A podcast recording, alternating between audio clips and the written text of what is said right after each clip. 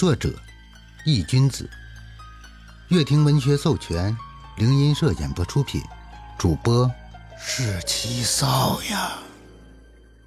第七十七章，宾馆里的鬼童。没事，就是感觉你长得挺养眼的。宋哲冲着安七着笑着赞叹道。安七闻言，将抚上去的发梢又放了下来，重新挡住了他的容颜。这副皮囊，我宁愿不要。安琪看着宋哲，突然叹了口气，声音颇为无奈：“为什么？谁会嫌弃自己的容貌？要是我有你这副容颜，我做梦都能笑醒。”宋哲见他又将自己的模样重新遮挡了起来，有些不解。安琪没有回答宋哲的话，而是转移了一个个话题。对了，你知道谢必安谢大人在哪吗？谢大人，你是说七爷？宋哲挠了挠头，有些疑惑。安西点了点头。嗯，你知道他在哪吗？宋哲闻言点了点头。知道是知道，你找他有事？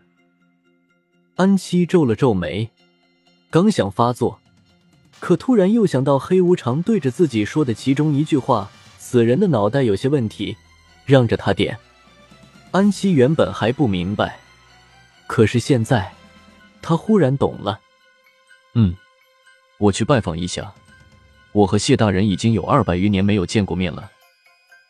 安七叹了口气。二百多年，安七，你是什么年代的人？宋哲一听，吃惊的张大了嘴巴。我记得我原本问你的是谢大人在哪，怎么成了你一直在问我？安七翻了个白眼，声音变得有些冷了起来。宋哲尴尬的笑了笑，指着之前黑无常带着自己去的那个胡同道：“七爷应该在平阳市守灵人那里，就是那个胡同最深处。”那里有一堵墙，在墙后面就是了。安七点了点头，道了声谢，在走之前，突然又扭过头看了宋哲一眼，唇角勾起一抹弧度，皮笑肉不笑的说：“有没有人说过你像个嬷嬷一样？”宋哲愣了一下，什么意思？唠叨。安七撂下这两个字，转身消失不见。只留下宋哲一个人站在路灯下，满脸的黑线，回想着安七说的话。宋哲不禁摸了摸自己的下巴，有些纳闷的嘟囔着：“唠叨，我很唠叨吗？”算了，先找个地方过夜。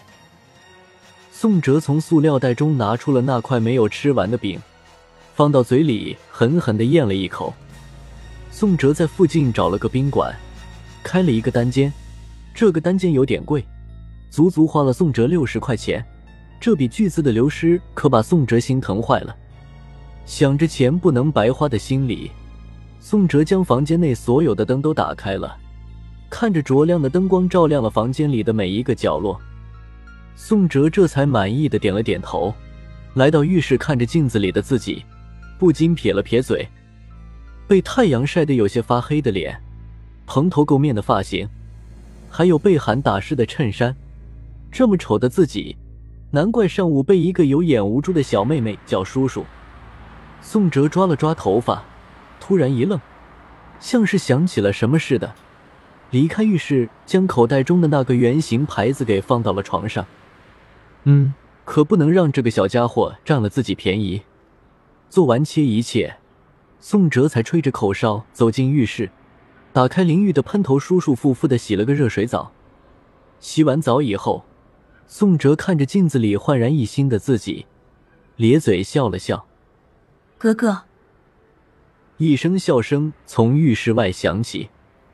听到这个笑声，宋哲脸色黑了起来，冲着浴室外吼了一嗓子：“夏天，你又偷看！”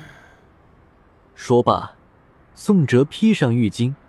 气冲冲的一把拽开浴室的房门，西西，宋哥哥，你身上好香啊！只见夏田正站在浴室的门外，俏皮的看着自己。宋哲闻言一愣，随即吓出了一身冷汗，难道这小家伙也被聚阴丸吸引了？不过又仔细想了想，也不可能。夏田的身上有阴阳灵印记，是不会做出这样的事的。要不然黑无常也不会放心把夏田交给自己。不过宋哲还是小心的试探道：“那夏田对宋哥哥有什么想法吗？”夏田还小，听不懂宋哥哥说的什么。